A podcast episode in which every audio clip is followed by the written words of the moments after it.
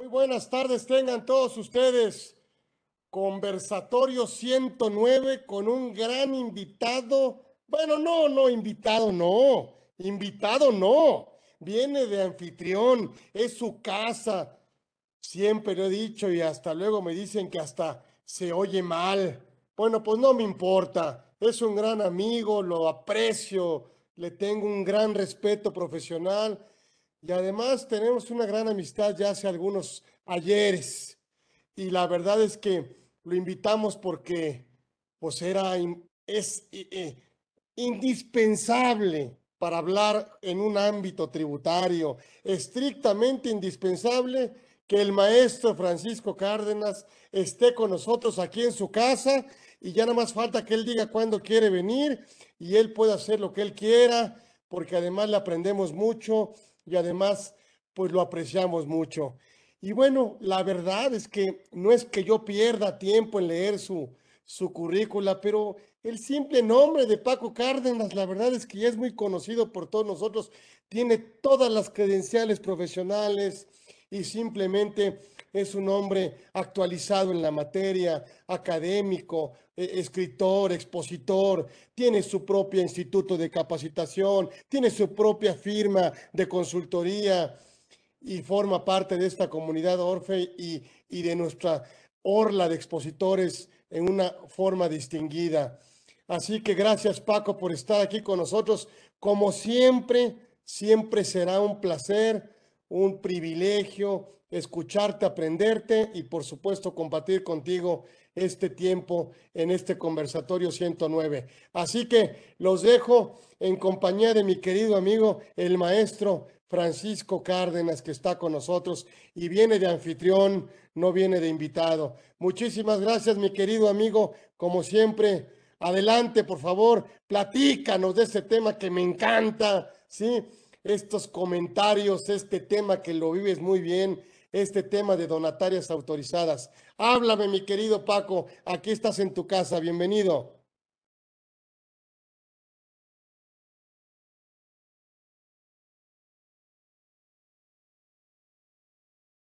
No se oye, Paco, no se oye. A ver, Carlitos, ¿ahí me escuchas? Muchas gracias, repito, por la invitación. Eh, es un privilegio formar parte de la comunidad Orfe y es un privilegio contar con tu amistad. Muchas gracias por siempre este, pensar en mí, porque me das la posibilidad de poder comentar con todo nuestro auditorio temas fiscales. Muchas gracias, Carlitos. Un abrazo. Un abrazo a todos también por eh, estar aquí con nosotros y pues vamos a platicar algunos temas eh, que yo considero relevantes en materia de no lucrativas y en particular de donatarias autorizadas. Eh, ha, habido modificaciones muy importantes a título 3 y en particular para donatarias autorizadas, sobre todo la última del 2021, que es una modificación bastante importante para el patrimonio de las donatarias. Entonces vamos a tocar temas como por ejemplo aspectos relevantes para la autorización, vamos a tocar temas de la revocación, vamos a tocar temas de vigencia, vamos a tocar temas de remanente ficto y esto es lo que eh, hace tan abundante y tan rico este tema de donatarias autorizadas.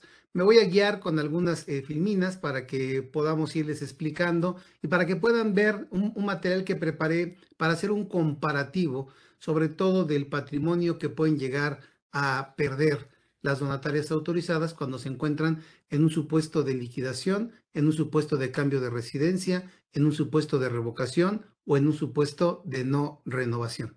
Entonces, muchas gracias nuevamente a Orfe, muchas gracias a todos ustedes por estar aquí con nosotros y vamos a comenzar. Les voy a compartir este material.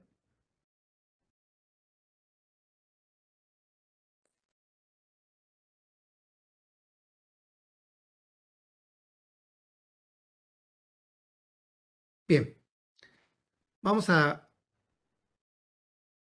a revisar este tema de donatarias autorizadas empezando con la parte de los requisitos para obtener la autorización.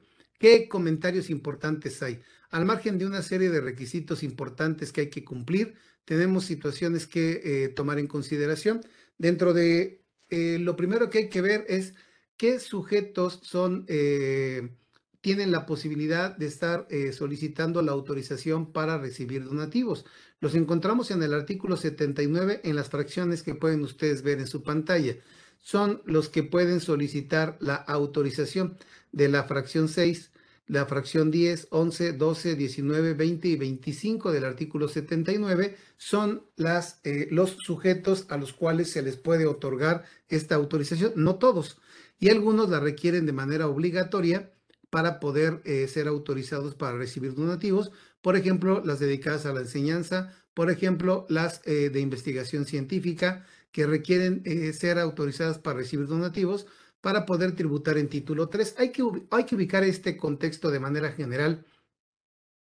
No todos los contribuyentes del título 3 están autorizados para recibir donativos. Hay dos grandes grupos en título 3, aunque hablamos de no lucrativos. Hablamos de un primer grupo de aquellas eh, instituciones, asociaciones o sociedades civiles eh, que no están autorizadas para recibir donativos y que pueden tributar en título 3 de acuerdo al artículo 79. Ejemplo, sindicatos, partidos políticos, cámaras de comercio, cámaras en general. Eh, hablamos también de administración de condóminos, cooperativas de consumo. Todos estos sujetos pueden tributar en título 3, deben tributar en título 3 y no necesitan autorización para recibir donativos para poder tributar en dicho título. Algunos otros contribuyentes, para poder tributar en título 3, requieren de autorización para recibir donativos, como son los que les acabo de eh, poner aquí, actividades asistenciales y de beneficencia, que es la fracción 6, en la primera parte, porque hay dos partes, una en la fracción 6 y otra en la fracción vigésimo quinta. Eh, las escuelas, la fracción 10 dedicadas a la enseñanza, para poder tributar en título 3 requieren de autorización para recibir donativos. Investigación científica, que se agregó en el 21, promoción y apoyo relacionado a la cultura, preservación de flora y fauna también, y especies en peligro de extinción, que fueron agregadas como eh, título 3, siempre y cuando, no agregadas, sino estaban sin requerir autorización, y a partir del 21 requieren autorización para poder tributar en título 3. Vamos a ver entonces qué es lo fundamental de los requisitos que se deben de cumplir. En la siguiente lámina podemos ver que sus actividades deben tener como finalidad cumplir con su objeto social. Eso es algo importante.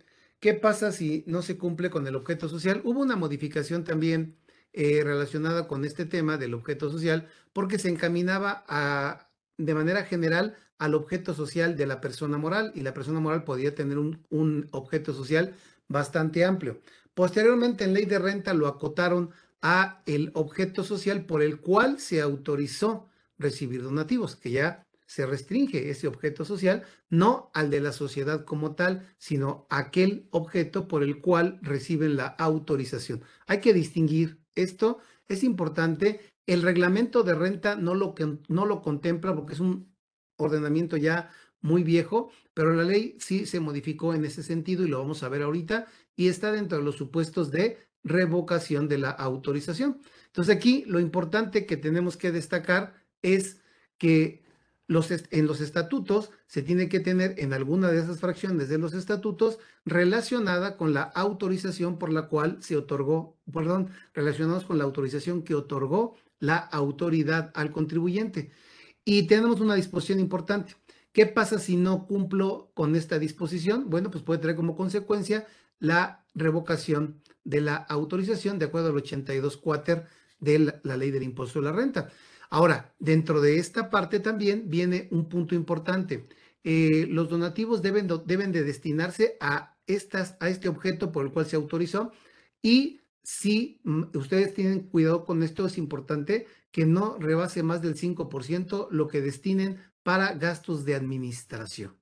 Este es un punto importante. Me voy a saltar aquí la lámina del 138 de renta, en el cual señala que estos donativos, los donativos deben destinarse única y exclusivamente a los fines propios del objeto social de las donatarias, es lo que les decía, dice los fines propios del objeto, no la actividad por la cual se le autorizó a recibir donativos. esto hace que sea muy amplia la interpretación. Entiendo que la finalidad que tiene esto es que se ajuste a a la actividad por la cual se le autorizó, pero no lo señala de manera expresa el reglamento, como si lo señala la ley. Entonces, aquí hay que tener presente también otra cosa. ¿Qué son gastos de administración? En términos generales, los comunes, eh, que están relacionados con salarios, que están relacionados con arrendamiento de los inmuebles en donde se lleva a cabo la actividad, electricidad, papelería, mantenimiento. Y hay una parte final que vale la pena también comentar, que es cuando señala que no quedan comprendidos en los gastos de administración aquellos que la donataria deba destinar directamente para cumplir con los fines propios de su objeto social. Vean cómo aquí viene a señalar con los fines propios del objeto y el objeto puede ser amplio, muy amplio. Debió señalar, como lo hace la ley ahora, que es de acuerdo al objeto que le fue autorizado, que entiendo que esa es la intención, pero no se logra con la redacción actual del 138 del reglamento. Pero concluyendo, para no dejar las cosas en el aire, si una donataria destina los donativos en más de un 5% a gastos de administración, entonces traería como consecuencia la revocación en términos del 82 ter del, de la ley del impuesto sobre la renta. Es un primer punto que hay que tener eh, cuidado para efecto de la autorización y de mantenerla. Un segundo punto importante en materia de autorización en cuanto a requisitos es no otorgar beneficios sobre el remanente. Esto también es importante porque divide al título 3 en dos partes. Aquellos contribuyentes que determinan y pueden distribuir remanente y aquellos contribuyentes que no lo determinan porque no lo pueden distribuir, que es el caso de las donatarias autorizadas. Esto tiene, que mucho, tiene mucho que ver con relación al formato 21, eh, si mal no recuerdo, que es el que utilizan las donatarias para la declaración anual, porque hay dos obligaciones en el 86 de renta. Una obligación para informar sobre el remanente y su distribución en su caso, y otra para las donatarias simplemente información de ingresos y egresos. Las donatarias no tienen obligación de determinar remanente porque ellas no pueden distribuir o otorgar beneficios sobre ese remanente a persona alguna. Y esta disposición la tienen que prever y debe de constar en la escritura pública. Por esa razón es que en el anual, en el apartado de la determinación del remanente, no es un apartado que deban llenar las donatarias autorizadas por las razones que acabo de comentarles. Entonces, hasta estos tres puntos, vamos a ver, vamos a ver eh, reglamento y otras disposiciones de esos tres, dos puntos que acabo de ver. Y ahorita me voy al quinto, que es el más importante dentro de requisitos y dentro del cambio que hubo para el ejercicio 2021. En la siguiente lámina vamos a ver el 138 del reglamento, que ya platiqué de él. Y también otra disposición eh, relacionada de manera exclusiva con el destino de los donativos en el caso de las eh, instituciones educativas, que hay una disposición en ese 138, apartado de que les permite a ellas otorgar donativos a su vez a otra institución educativa que cuente con autorización para recibir donativos. Es un caso especial que se permite entre instituciones de enseñanza que tengan autorización para recibir donativos. Pueden donarse entre ellas. Y entonces aquí lo interesante es que señala que esto no va a entrar dentro del 5% al que estamos refiriéndonos, refiriéndonos como gastos de administración. Pero surgiría una duda adicional a esto que no está eh, todavía, no la ha aclarado la autoridad si esos donativos que otorga, por ejemplo, una institución autorizada para recibir donativos, tienen la limitante de la deducibilidad que establece la ley del impuesto a la renta en cuanto al 7% de la utilidad fiscal del ejercicio inmediato anterior. Y bueno, eh, sabemos que este título no determina utilidad, sino en su caso remanente, y las donatarias autorizadas no determinan remanente porque no lo pueden distribuir, como yo les platicaba hace un momento. Por lo tanto, en mi opinión, no debería de aplicarles ese límite y ese no deducible no debería considerarse como remanente ficto. Pero pues es deseable que la autoridad se pronuncie al respecto. Hay una disposición reglamentaria que habla de los no deducibles, por ejemplo, del 47 o el 53%, que muchos las quieren equiparar con esta. Yo considero que no es aplicable porque estamos hablando de situaciones diferentes. Allá hablamos de prestaciones que son ingresos exentos para el trabajador y aquí hablamos de una disposición prevista en el 27 primera de renta y eh, también prevista en, en, materia de personas físicas en el, en el artículo 142, eh, si mal no me equivoco. No, eso, eso, es de las demás personas físicas, es antes del 142. Estamos hablando de disposiciones que aplican a tres capítulos, que son arrendamiento, enajenación y adquisición, que eso es lo que aplica para morales con fines no lucrativos. Y este, eso es lo que tendríamos que revisar para eh, poder tomar una decisión en cuanto a este tema, que repito, en mi opinión, no debería de ser considerado como remanente ficto, esa parte no deducible por las razones que acabo de exponer. Bien, eh, ahora vamos a la fracción, otro importante, a la fracción quinta que me parece que es la más importante de la que tenemos que hablar en relación a este punto de los requisitos de para ser donataria autorizada. Señalaba hasta el 2020, cuando se liquiden o cambien de residencia, deben donar la totalidad de su patrimonio a otra donataria autorizada. Perdón. Solo en esos casos se entendía que pues si recibían un donativo y se iban a liquidar, pues no se podían quedar con el donativo, tenían que donarlo. Entonces, donaban el donativo y aquí señalaba ya de manera muy precisa, deberán donar todo su patrimonio, debiendo ser solamente donar el donativo que no habían destinado a los fines, pero ya venía contemplando desde el 2020 esta fracción quinta que deberían de donar todo su patrimonio. Pero en los casos de liquidación o cambio de residencia. A partir del 2021 se agrega, se modifican y reforman dos párrafos siguientes a esta fracción quinta para señalar que no solamente en el caso de que se liquiden o cambien de residencia deben donar la totalidad de su patrimonio, sino también cuando se les revoque la autorización o no renueven la autorización, se les niegue la renovación o no lo hayan hecho. Esta reforma la tenemos que ver de manera eh, eh, comparativa para que vean que anteriormente refería que cuando eran los casos de revocación o cuando eran los casos de eh, no renovación, teníamos que considerar que lo que se donaba era únicamente el donativo que no habíamos destinado a los fines, no todo el patrimonio. Entonces voy a, voy a, este, ya se interrumpió la, el compartimiento de pantalla, pero lo voy a volver a compartir.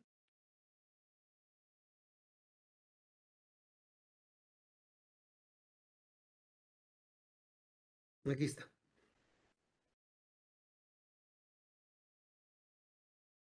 Vamos a hacer ese, vamos a ver este comparativo.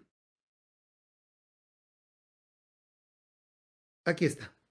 Aquí tienen el texto de la fracción quinta en los últimos tres párrafos eh, hasta el 2020 y la vamos a comparar con la redacción al 2021. Señala que en los casos de revocación o cuando su vigencia haya concluido y no se obtenga nuevamente o renovado la misma, eh, y fíjense a partir de cuándo, dentro de los 12 meses siguientes a la fecha en que surte efectos la notificación, o sea, tenía que notificarlo la autoridad para que surtiera efectos y, contáramos el plazo, señalaba, se deberá acreditar que los donativos recibidos fueron utilizados para los fines propios. Respecto de los donativos que no fueron destinados para esos fines, los deberán destinar a otra entidad autorizada para recibir donativos. Creo que era correcta la disposición, porque recibían yo un donativo y ni modo que porque se me revocaba me quedara ya con él, o ni modo porque se venciera y no lo había renovado me quedara yo con él lo tenía que destinar a otra entidad autorizada para recibir donativos. Me parecía eh, acertada la disposición. Vean ahora la, redacción que está vigente a partir del 21. En los casos de revocación de la autorización o cuando su vigencia haya concluido y no se haya obtenido nuevamente entre los dos meses siguientes a la fecha en que ocurran dichos eventos, ya ni siquiera tiene que ser notificado 12 meses después de la revocación, que claro, aquí sí hay una notificación, y de, de la vigencia, de que se haya perdido la vigencia. Se deberá destinar la totalidad del patrimonio a otra entidad autorizada para recibir donativos. Este es el cambio importante, muy, muy importante. ¿Por qué? Porque ya no solamente es destinar los donativos que no fueron utilizados para esos fines, sino que ahora todo el patrimonio de las donatarias autorizadas. Esto independientemente de su impacto desde el punto de vista jurídico y constitucional en particular, que pueda eh, eh, justificarse algún posible amparo en contra de esta disposición, eh, tildándola de inconstitucional en relación a la pérdida del patrimonio como confiscatoria, como una disposición confiscatoria. Independientemente de eso, hay que tener muy presente esta disposición para las donatarias autorizadas, que estamos hablando de casos ya eh, diferentes a los que había antes nada más, que era liquidación y cambio de residencia. Ahora hablamos también de revocación y de no haber renovado la autorización. Ahorita platicamos de la renovación, pero hay una disposición también que a veces olvidamos y es parte del comentario que quiero hacer con relación a este tema y es en relación a la miscelánea que evita la retroactividad, les digo, independientemente de la constitucionalidad que dejé a un lado, que evita la retroactividad reconociendo que si un contribuyente incumplió en el 2020 con algún requisito y le revocaron en el 21, ese contribuyente no va a transmitir todo su patrimonio, solamente la parte que recibió de donativos, porque esa era la disposición que estaba vigente hasta 2020. Y aquellos contribuyentes que durante el 21 perdieron la autorización por una circunstancia o razón prevista en el 21, pues entonces ellos sí tendrían que destinar la totalidad de su patrimonio. Pero estamos hablando apenas del segundo párrafo de, este, de esta fracción quinta del 82. Hay otra reforma. En el 2022, en el 2020, perdón, se señalaba que las personas que estaban en el supuesto de transmitir el donativo que no habían destinado a los fines y, y, continuaban realizando actividades no lucrativas, esos contribuyentes podían tributar en este título como si fueran no donatarias, siempre y cuando estuvieran en el listado del artículo 79. O sea que aún y cuando ellos tenían que destinar ese donativo a otra institución autorizada para recibir donativos y perdieron la autorización, podían seguir tributando en título 3 si es que estaban en, el, en alguna de las fracciones del 79 que no requería de autorización para recibir donativos para tributar en dicho eh, capítulo o título, perdón. Ahora vean la disposición para el 21. Las personas morales a que se refiere el, párrafo anterior que les revocaron o no renovaron y que tuvieron que eh, destinar todo su patrimonio a otra donataria, tributarán en los términos y condiciones establecidos en el título 2 y tendrán seis meses para destinar el patrimonio a otra institución autorizada para recibir donativos. Eso quiere decir que los están excluyendo del título 3 para que tributen en título 2. Esa también es una disposición que a veces olvidamos. La intención de platicárselos es para que nos involucremos un poquito más en el tema, lo estudiemos y no dejemos de lado estas disposiciones que creo que a veces eh, así pasa, las hacemos de lado. Entonces, este es un cambio también muy importante. Y un tercero que no fue una reforma, los dos que acabo de ver fue reforma, y el tercero que voy a ver es una adición, porque resulta que si me revocaban o no renovaba, o me liquidaba o cambiaba de residencia, pues era motivo para que yo destinara a partir del 21 todo mi patrimonio a otra institución autorizada para recibir donativos. Pero ¿qué pasaba cuando yo de mutuo propio decidía que ya no continuaba con la autorización? Me desistía de mi autorización. Pues entonces en ese caso yo decía, no me revocaron, no perdí la renovación, entonces no estoy en el supuesto. Pues el legislador lo prevé. Y aquí lo pueden ver que este párrafo no existía hasta el 2020 y se adiciona en el 21 para señalar que también va a aplicar en el caso que se apruebe la cancelación de la autorización. O sea, aunque tú como contribuyente solicites la cancelación, de todos modos te va a aplicar. ¿Y esto por qué pasó? Pues porque en el 21 muchas eh, donatarias se dieron cuenta de esta situación y dijeron, iban a decir, bueno, pues eh, cancelo la autorización, solicito la cancelación y ya no me aplica. Eh, la autoridad, bueno, legisladora, al darse cuenta de esto, pues lo prevé y señala que aún en ese caso aplicará esta disposición. Vamos a ver ahora qué dice miscelánea para evitar la retroactividad. Bueno, aquí está primero la regla 3.10.17 que señala cuándo vamos a cumplir con la cláusula, porque tenemos una cláusula hasta el 20 que señalaba entre que tenía que destinar los donativos a mi objeto, entre que eh, no podía participar del remanente distribuible a nadie y que en el caso de liquidación nada más, en el caso de liquidación y de cambio de residencia, donaba todo mi patrimonio. Bueno, pues con el cambio que hubo en el 21, que ya no nada más es en esos casos, sino también en revocación y renovación, se tienen que cambiar la redacción de los estatutos para incluir esos supuestos y venían agregando en la miscelánea diversas fechas para poder hacerlo. Finalmente, la regla 3.10.17 establece que tenemos a más tardar hasta el 31 de diciembre del 2022 a efecto de modificar los estatutos.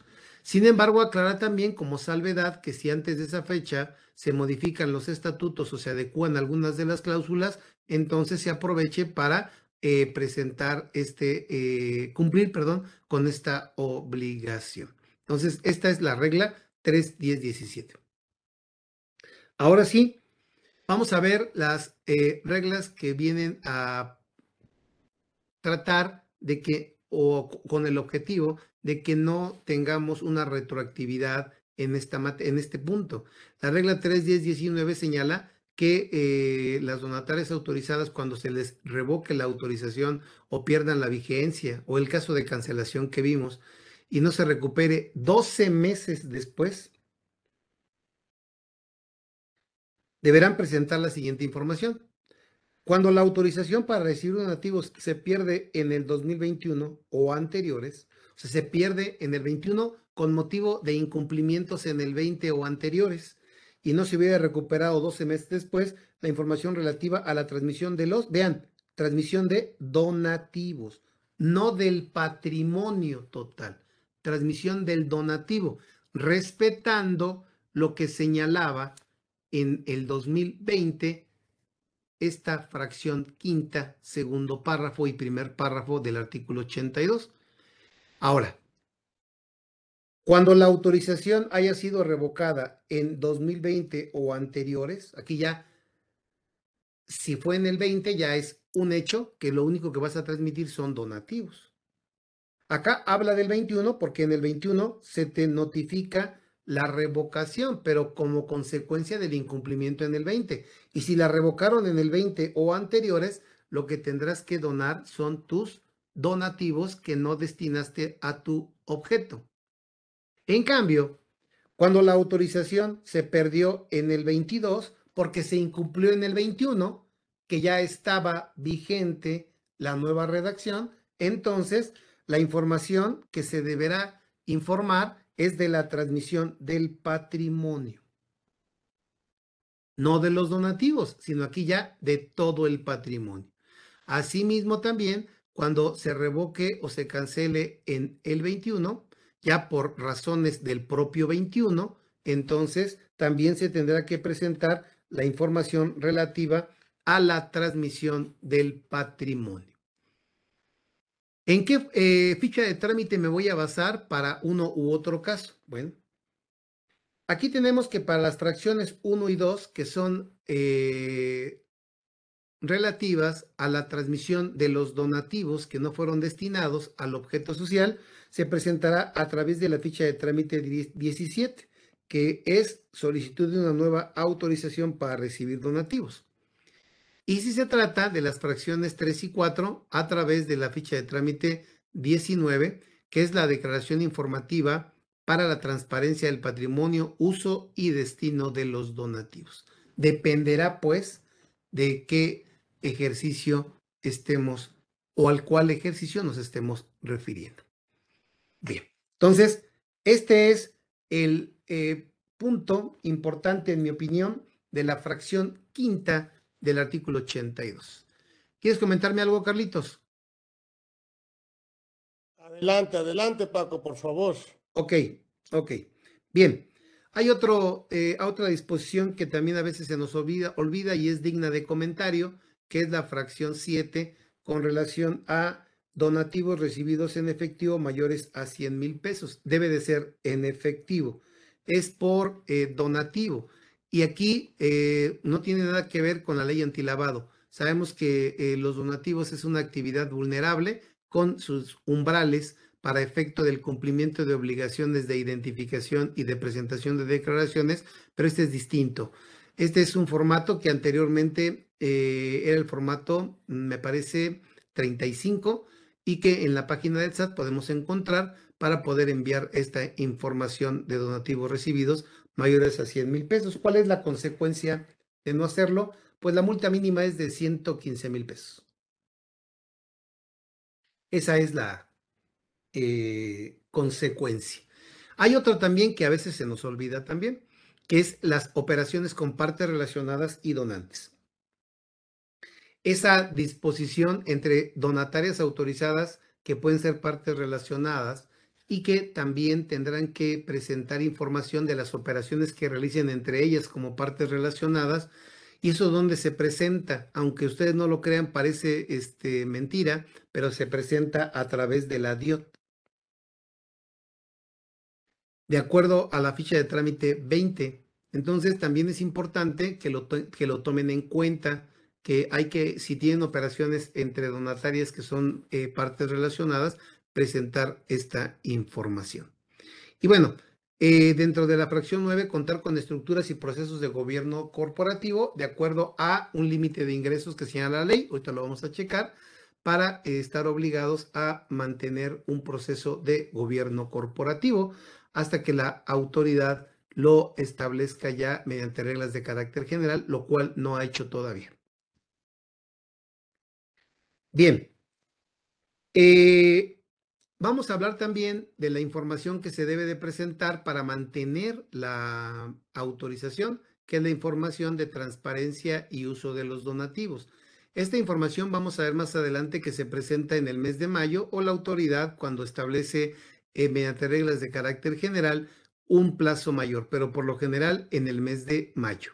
¿Qué pasa cuando las donatarias autorizadas pierden la vigencia porque no presentaron, pierden la vigencia de, eh, eh porque vamos a ver que la vigencia se, eh, cada año automáticamente se renueva, pero si ustedes no presentan esta declaración puede ser motivo de que pierdan la dicha autorización. Entonces, si perdieron la vigencia por la omisión en la presentación de la declaración, eh, pueden obtener una nueva siempre y cuando presenten el formato, ya sea 19, que es eh, una declaración informativa para garantizar transparencia de donativos, o la 156, que aplica para ejercicios anteriores a 2020. Depende el ejercicio por el cual hayan omitido su declaración. Si es a partir del 2020 en adelante, será la ficha de trámite 19 y si no, será la ficha de trámite 156.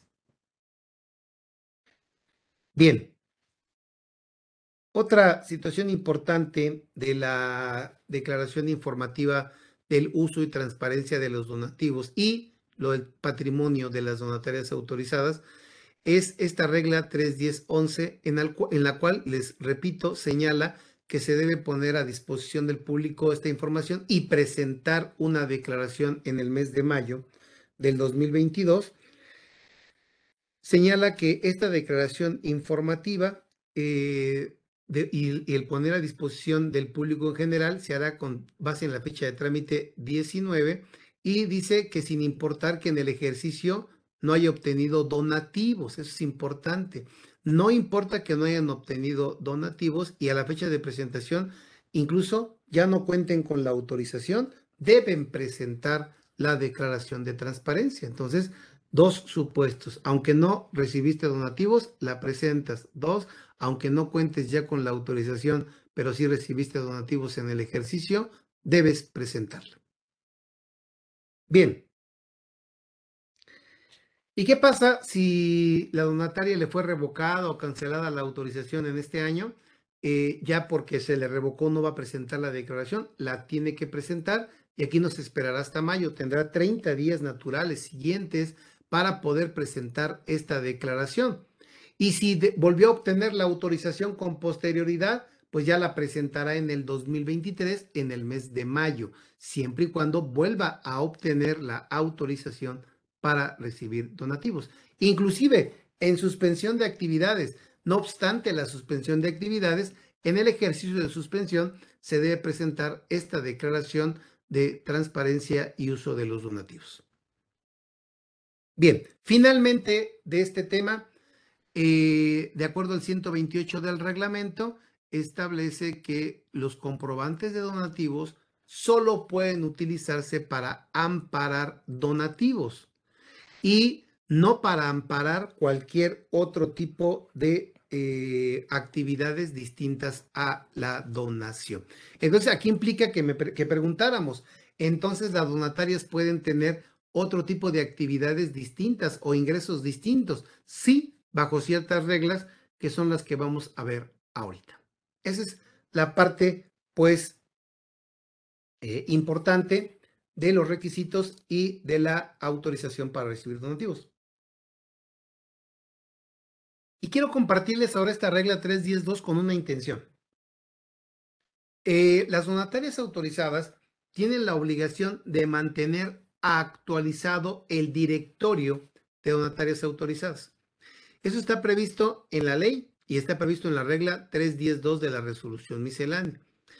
¿Qué información debo de presentarle a la autoridad cuando se modifique? Bueno, información del cambio del domicilio, cambio de denominación o razón social, clave en el RFC, fusión, extinción, modificación de estatutos, nuevo nombramiento de representante legal, actualización del teléfono y del correo electrónico. Pero ¿cuál es la importancia de, de decirles esto? Por ejemplo, voy a platicar del cambio de domicilio. Muchos contribuyentes presentan su cambio de domicilio, está bien, de acuerdo a eh, en la página del SAT, en trámites cambio de domicilio fiscal. Pero eso no es todo. Tendrán que modificar también o actualizar el directorio y eso se hace a través de otro procedimiento previsto en la ficha de trámite 16. Quiere decir que son dos avisos un aviso ante el Registro Federal de Contribuyentes como tal y otro aviso para mantener actualizado el padrón y directorio de donatarias autorizadas. Entonces aquí es bien interesante e importante porque el no mantener actualizado este directorio también puede traer como consecuencia la no renovación de la autorización. Entonces, importante mantenerlo actualizado y son eh, repito, trámites diferentes. Un trámite al RFC y un trámite para la actualización del directorio. Les platicaba, y aquí está el fundamento legal en la regla 314, que la vigencia eh, de la autorización es por un año en principio, pero al, concluirlo no es necesario un nuevo oficio, la autorización seguirá vigente, siempre y cuando el contribuyente, lo habíamos visto, presente su declaración de uso y transparencia de donativos y patrimonio. Esa parte la presenta en mayo, ya lo habíamos dicho, hay que tenerla actualizada. Luego, la informativa del 86, tercer párrafo. Esta informativa es de ingresos y egresos, formato 21. Ingresos y egresos, nada más, no determinan remanente. Y luego, no incluir en alguna causal de revocación del 82 cuáter. O sea que si, ahorita vamos a ver el 82 cuáter, van a ver una disposición que señala que el incumplimiento de cualquier obligación a que están sujetos las donatarias trae como consecuencia la revocación y por lo tanto también trae como consecuencia la no renovación. De ahí la importancia de que tengamos muy presente esto para que no incumplamos ninguna obligación de donataria porque puede traer como consecuencia la no renovación o la revocación según sea el caso. Ahora, eh, hay en la mayoría de los motivos podemos volver a obtener la autorización, incluso en el mismo ejercicio. Por ejemplo, si no presenté la declaración del uso y destino de los donativos y la presento, con eso vuelvo a obtener la autorización. Pero hay razones por las cuales no se puede volver a obtener la autorización y son las que voy a comentarles enseguida. Bien. Eh, eso es la parte fundamental de este tema. Luego, eh, ¿qué pasa con los donativos que se reciben en el ejercicio en que se pierde la vigencia de la autorización? Bueno, en ese ejercicio y hasta que se publique eh, esta vigencia, serán considerados como ingresos acumulables. Pero señala, hasta en tanto no recuperen la autorización. ¿Cuánto tiempo tengo para recuperarla? Pues de acuerdo a la parte que analizamos en el 82 y en miscelánea, 12 meses, pero aquí no, se pueden esperar tanto, porque si les llega el momento de la presentación de la declaración anual, se van a tener problemas. La situación es de que en el momento en que eh, se pierda esa vigencia, se cumpla con todos los requisitos para poder volver a obtenerla. Esa es la recomendación. Bien. Los sujetos del título 3 no son contribuyentes del impuesto sobre la renta, lo son sus integrantes cuando reciban remanente de estas. Yo les había dicho que los iba a dividir en dos grandes grupos, donatarias y no donatarias. Hablemos entonces de las no donatarias. Las no donatarias no son contribuyentes, lo son sus integrantes cuando les entreguen remanente en efectivo en bienes, lo cual no puede aplicar para las donatarias, porque las donatarias tienen prohibición expresa y dentro de sus estatutos se señala que no pueden participarle del remanente a persona alguna.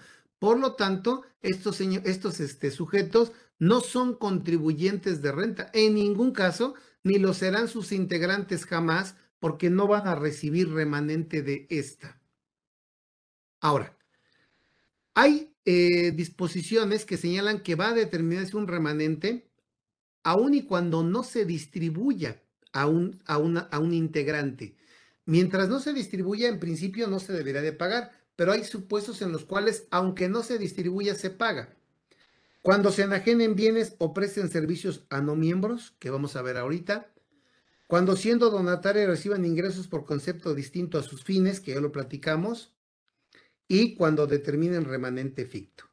Vamos a, a ver de manera general algunos puntos de esto.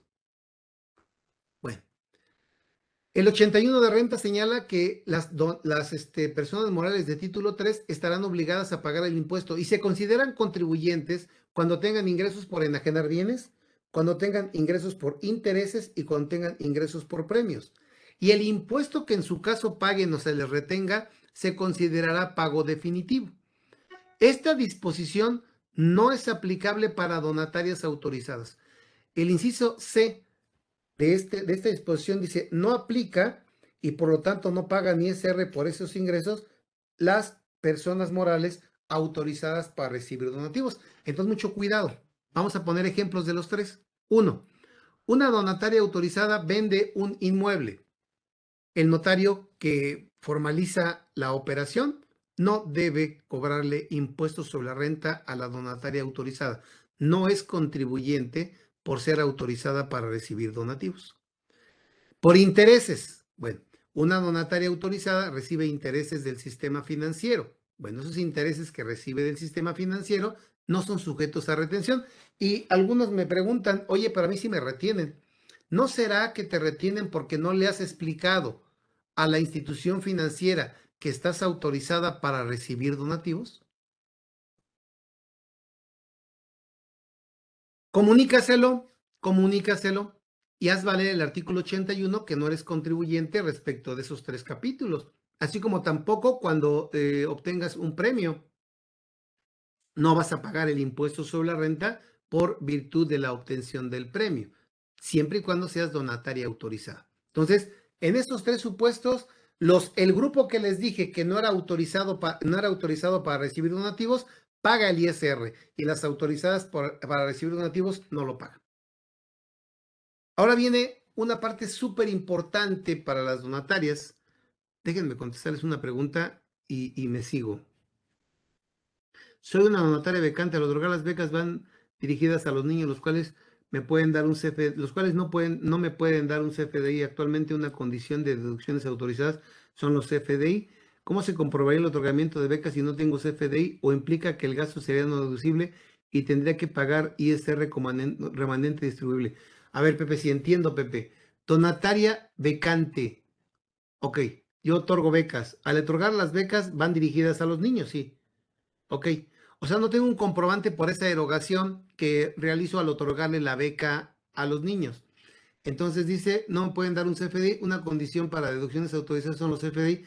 Sí, eh, en materia de becas, Pepe, hay una, eh, conozco un caso en el cual presentaron una eh, consulta particular al SAT y se les autorizó el que no tuvieran el comprobante fiscal para poder llevar a cabo esta deducción.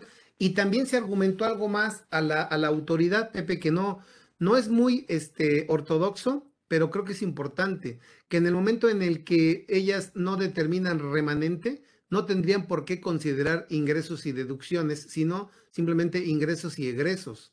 Entonces, derivado de estas, de estas dos disposiciones que se le plantearon a la autoridad, eh, les eh, señaló que no necesitaban el comprobante para poder llevar a cabo la deducción. Yo te recomendaría hacer la consulta eh, directo o a través de Prodecom, porque creo que podría ser en ese sentido o en ese mismo sentido la respuesta. Bien, ahora, Aquí hay algo bien importante. Tenemos un sexto párrafo del artículo 80 y tenemos un último párrafo del artículo 80 que habla de eh, ingresos distintos a donativos. Y fíjense bien la redacción. Dice, en el caso de, de las personas morales a que se refiere este título, o sea, todas, aquí están los dos grupos, las donatarias y las no donatarias que enajenen bienes distintos de activo fijo o presten servicios a personas distintas de sus miembros, deberán determinar el ISR a la utilidad por los ingresos de esa actividad en términos del título 2, siempre que excedan más del 5% de los ingresos totales de la moral. La pregunta es, ¿le aplica a las donatarias autorizadas? Ah, sí, ahí dice que todos, sí, claro. Pero vamos a tener después otro párrafo en el cual señala que las donatarias no pueden obtener más del 10% por otros ingresos distintos a estos y que en caso de que así sea, apliquen esta mecánica. Lo que en mi opinión personal me lleva a la siguiente conclusión, que este párrafo es para el grupo de los sujetos que no tienen autorización para recibir donativos. Y el siguiente párrafo es un párrafo exclusivo y dirigido para las donatarias autorizadas como una norma particular y no como esta, que es una norma general. Entonces, en este caso, ojo lo que dice, no preste servicios a no miembros en más de un 5%. Hace algunos años, las escuelas no necesitaban autorización para recibir donativos para tributar en título 3. Podían tributar en título 3 sin tener la autorización para recibir donativos. Entonces, se publicó un, em, un, criterio del SAT porque decía la escuela, oye, yo no voy a ser miembros a todos mis alumnos y les presto un servicio, entonces voy a tener que pagar en términos del título 2.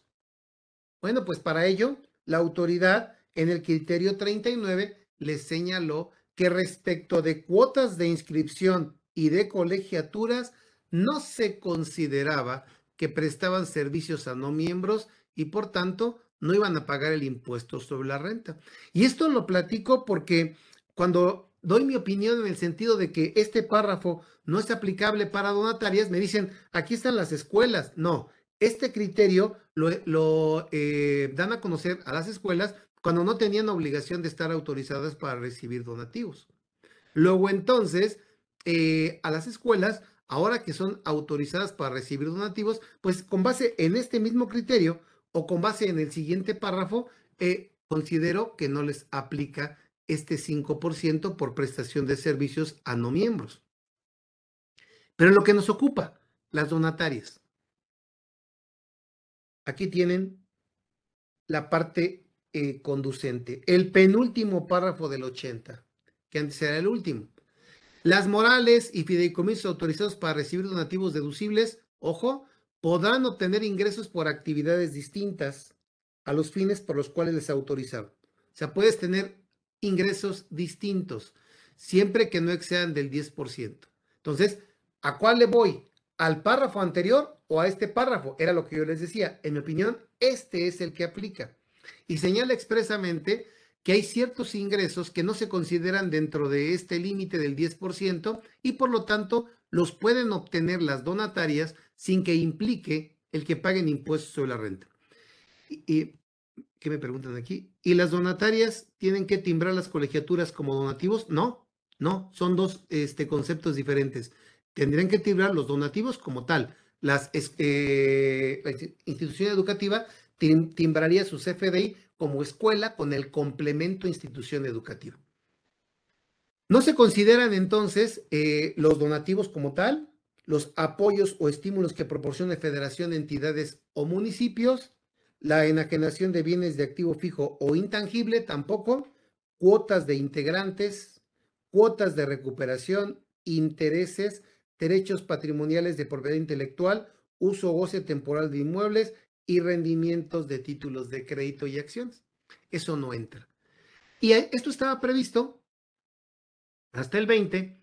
¿Y cuál era la consecuencia? Que en el caso de que excediéramos de, por el excedente, determinamos el impuesto conforme al párrafo anterior. Por eso les decía yo que el párrafo anterior era para las no donatarias y este es para los donatarias y después empatan en la determinación, pero no en los supuestos. Entonces, estos serían los ingresos que no se considerarían para efecto de ese 10% a máximo que pueden tener las donatarias para otro tipo de ingresos. Hasta ahí estábamos. Pero ¿qué es lo que pasó posteriormente? Que se adiciona el último párrafo del artículo 80, muy, muy, muy importante, porque ahora señala que si en los mismos términos yo obtengo más del 50% de ingresos distintos a donativos, entonces ya no solamente es pagar el impuesto sobre la renta conforme al título 2, sino pierdo la autorización para recibir donativos. Y aquí la pierdo de manera irrevocable. Ya no puedo volver a obtenerla, esa autorización. ahorita les explico por qué. Aquí viene. En el caso de las eh, donatarias que obtengan ingresos por actividades distintas a los fines por las que les fueron autorizados a recibir donativos, vean cómo ya no dice del objeto social, en un porcentaje mayor al 50%, perderán la autorización, lo cual determinará mediante resolución y notificará la autoridad y deberán destinar todo su patrimonio a otra donataria autorizada. Si soy donataria en el que su objeto social es reforestación, se compran plantas y luego se les donan a productores y se están firmando actas de asamblea con fotos y credenciales de los productores. Bueno, si es parte de mi objeto social, no tendría problema. Aquí lo que hay que revisar, a eso voy. Miren, yo les explicaba la diferencia entre objeto social como tal y eh, actividades autorizadas para recibir donativos hay que revisar el oficio de autorización y todo lo que corresponda a ingresos o donativos relacionados con esa, con esa actividad, entonces no son ingresos distintos. Por eso es importantísimo no solamente revisar el objeto social, es más importante revisar el oficio de autorización para ver qué ingresos juegan y cuáles no. ¿Qué pasa con los dos que no reúnen requisitos fiscales? Por eso se paga ISR, sí. Sí, hasta el 2020, me parece. Eh, no se pagaba cuando fueran requisitos de forma, pero eh, al modificarse la ley del impuesto a la renta, ahora sí se considera remanente ficto. La respuesta es sí. Ahora, aquí está precisamente el remanente ficto que les aplica a estos sujetos que están viendo ustedes aquí, no a todos, solamente estos sujetos de las fracciones, que están, por ejemplo, las escuelas, están las asociaciones religiosas, están las que otorgan becas, las asociaciones de colonos, y ese remanente ficto es las erogaciones que no sean deducibles, entre otros, de acuerdo al título cuarto de esta ley. Entonces, ahí van a encontrar ustedes en el artículo 140 eh, son es dividendos, 141. Déjenme ver. 48. Eh, ah, gracias, Carlitos. 147 y 148. Muchas gracias. 147 requisitos de las deducciones y 148 no deducibles. Se me ha olvidado desde el principio este artículo. Entonces, esa es la disposición. Y yo creo que los que juegan para remanente ficto son los no deducibles. Son los 148. Exacto. Y a partir de la reforma, los que no tengan CFDI, ¿no? Así es. Los que no tengan CFDI y los que sean mayores a dos mil pesos no se paguen de acuerdo como establece el, la ley de impuesto a la renta, Carlitos. Que eso era lo que venía como excepción, que aunque pasara esto, sí serían, eh, no serían considerados remanente ficto. O sea, los, los, entonces vamos a suponer que son las erogaciones realizadas sin comprobante fiscal y los no deducibles directo, aunque tengas comprobante fiscal, juegan directo para remanente presunto. Exacto. Así es, así es, así es. Si están en el 148.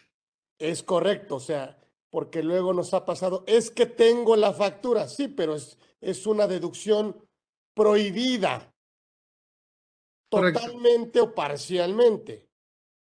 Correcto, así es, totalmente de acuerdo. Entonces, es una, es una deducción.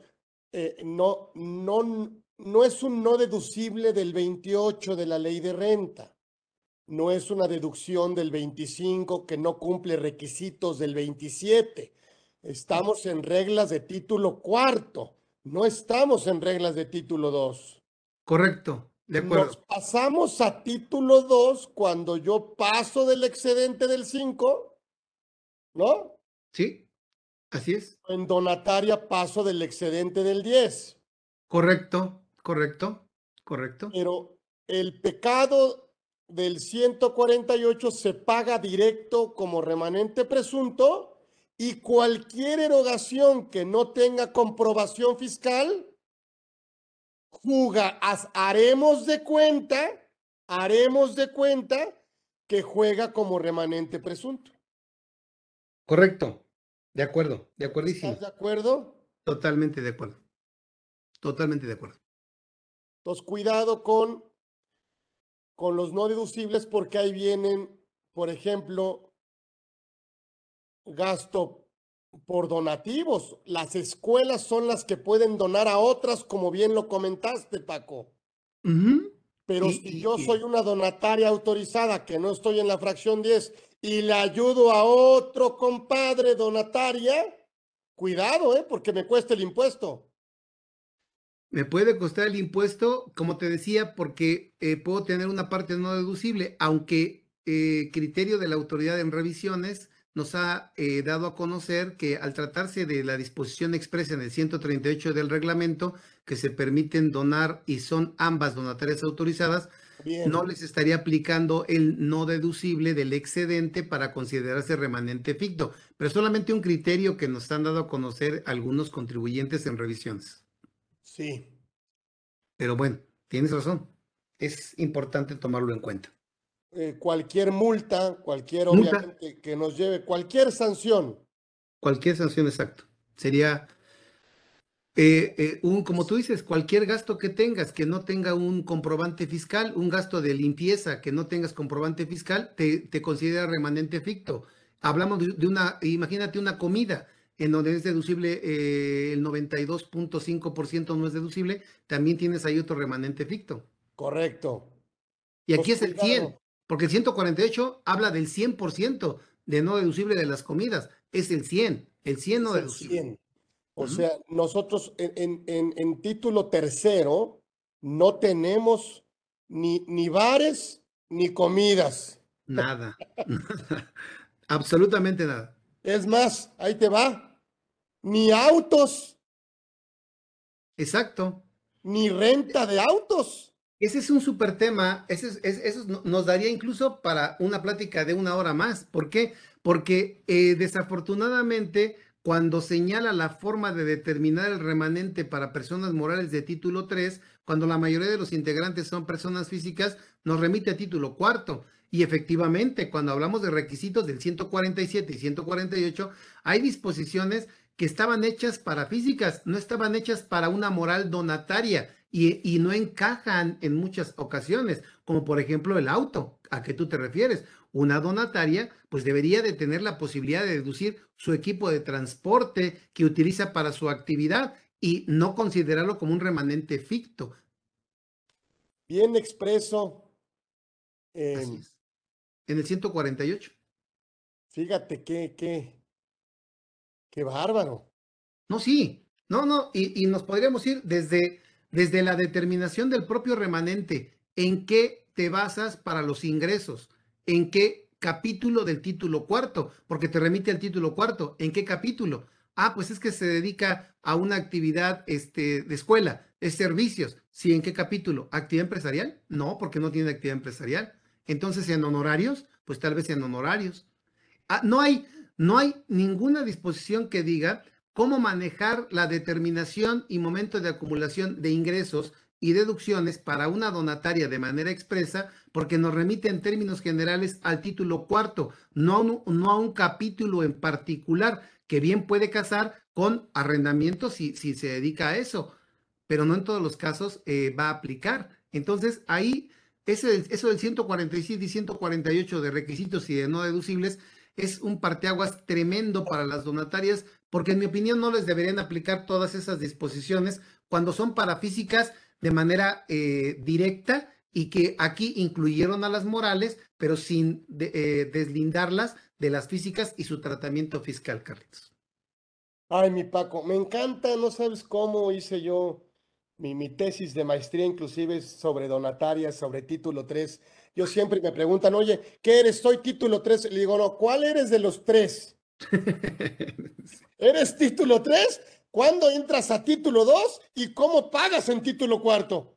Ay, caray, ¿cómo es eso? No, pues yo soy título 3. ¿Cuál de los tres? Eres los tres. No eres título 3, eres los tres. Oye, puedes llegar a ser los tres. Así es.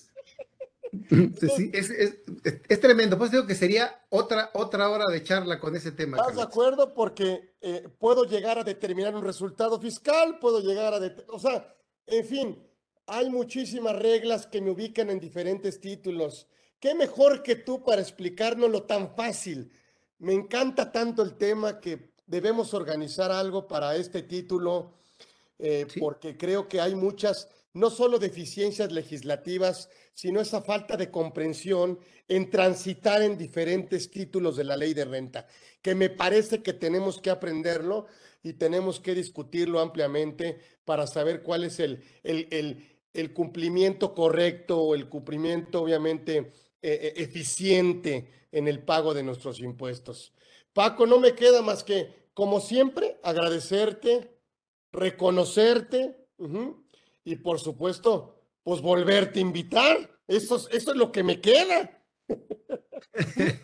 a propósito, lo dejo pendiente para que me vuelvas a invitar, Carlitos. Sí, o sea, aquí le dejamos eh, parte uno. parte uno. Exacto. parte uno, le vamos a poner fecha, me encanta el tema. Muchísimas gracias por haber estado aquí. Te lo vuelvo a repetir y te lo voy a volver a decir aquí en tu casa en Conversando con Orfe, en el Instituto Orfe, en nuestra comunidad Orfe.